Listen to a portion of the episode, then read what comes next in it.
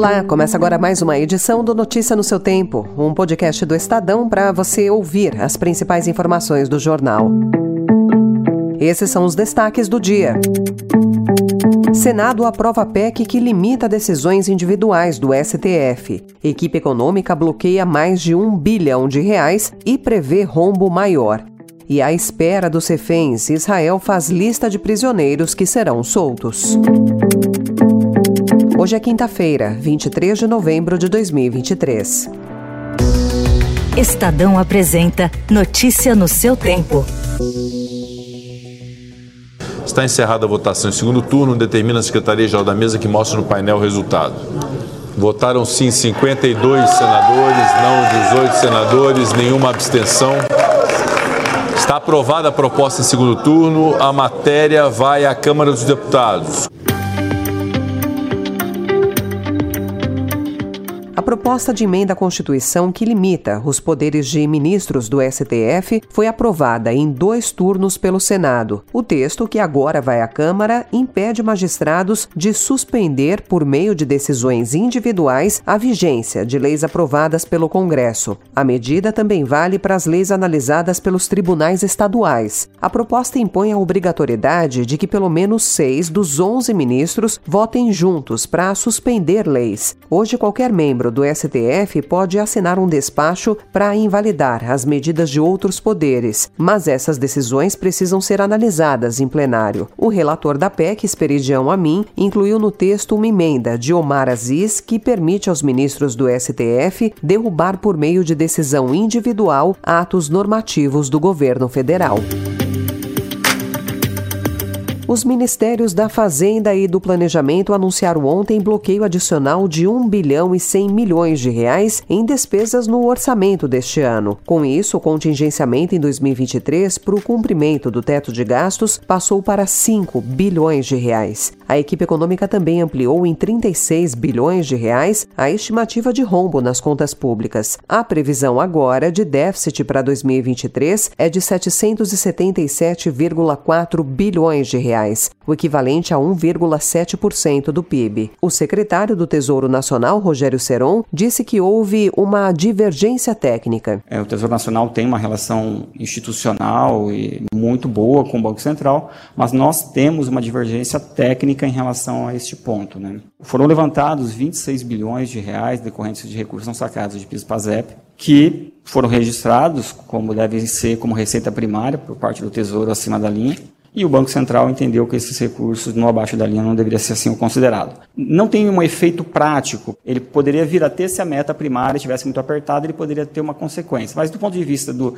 do resultado final, que é, o, é, uma redução da dívida líquida, isso, isso aconteceu. Então, registrar como primário ou financeiro não tem grande relevância prática num cenário em que você não está com uma meta primária tão apertada que poderia gerar uma consequência. Apesar das surpresas negativas em 2023, o secretário do Tesouro afirmou que nada muda sobre o compromisso da equipe de zerar o déficit em 2024.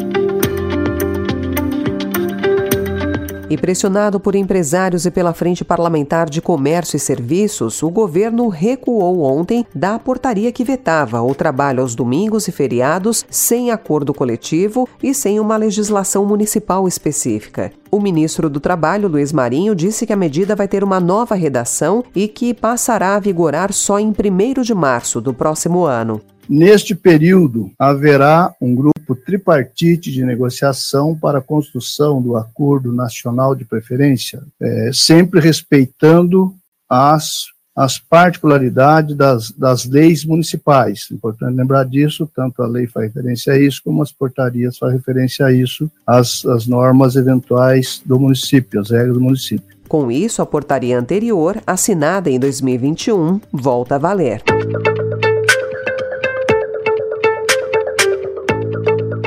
O Estadão também informa hoje que um estudo feito pelo INSPER mostra crescimento no PIB brasileiro se o país expandisse a quantidade de alunos em curso de ensino médio técnico. Segundo a pesquisa, o impacto positivo seria entre 1,34% e 2,32% em longo prazo. A conclusão é de que esses alunos formados geram maior produção à economia. Hoje, só 20% dos alunos do país ingressam na modalidade, segundo previsões do estudo. A ampliação da educação profissional e tecnológica é encarada como prioridade pelo Ministério da Educação, mas há críticas sobre como a carga horária da modalidade foi definida na reformulação do novo ensino médio.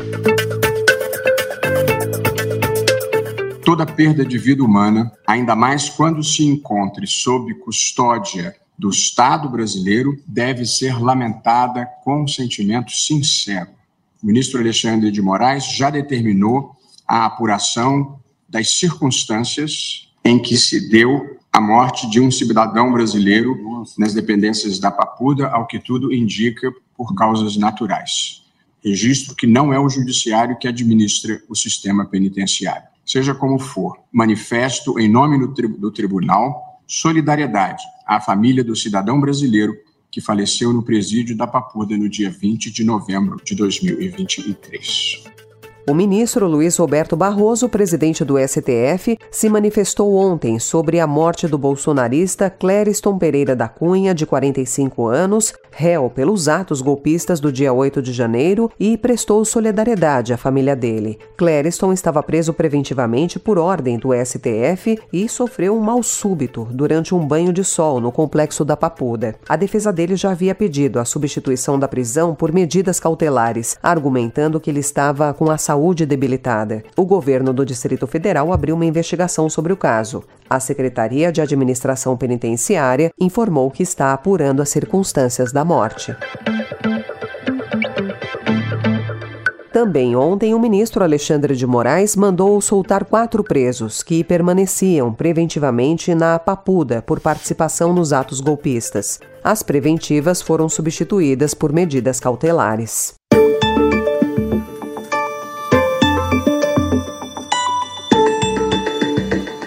Em Israel, o Ministério da Justiça publicou uma lista de 300 detidos e prisioneiros palestinos que poderiam ser soltos pelo acordo de reféns fechado na madrugada de ontem com o Hamas. Segundo o premier Benjamin Netanyahu, o acordo não inclui a libertação de nenhum assassino.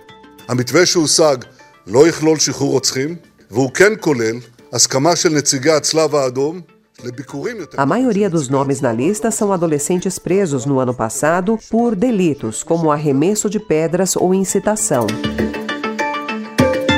Segundo o acordo de trégua, 50 reféns israelenses mantidos pelo Hamas serão libertados em quatro dias. Durante o período de troca, os combates serão suspensos. Notícia no seu tempo.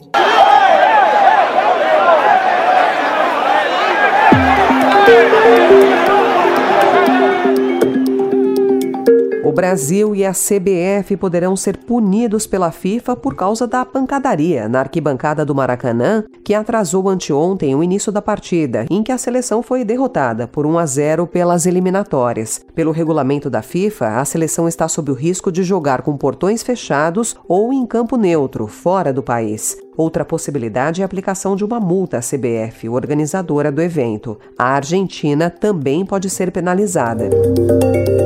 Agora, as eliminatórias só serão retomadas em setembro. O próximo jogo do Brasil é contra o Equador, em casa. Não sou de ficar parado, pensando no passado, isso não importa mais. Não sou. Com a mistura de rock e teatro, a Blitz segue viva, quatro décadas depois, e com um álbum novo. Supernova traz regravações e músicas inéditas e tem o vocalista Evandro Mesquita e o tecladista Billy Forghieri à frente dos trabalhos. Essa foi mais uma edição do Notícia no seu Tempo, com a apresentação e roteiro de Alessandra Romano, produção e finalização de Mônica Herculano. O editor de núcleo de áudio é Manuel Bonfim. Você encontra essas notícias e outras informações no site estadão.com.br. Obrigada pela sua escuta até aqui e até amanhã. Você ouviu Notícia no seu tempo.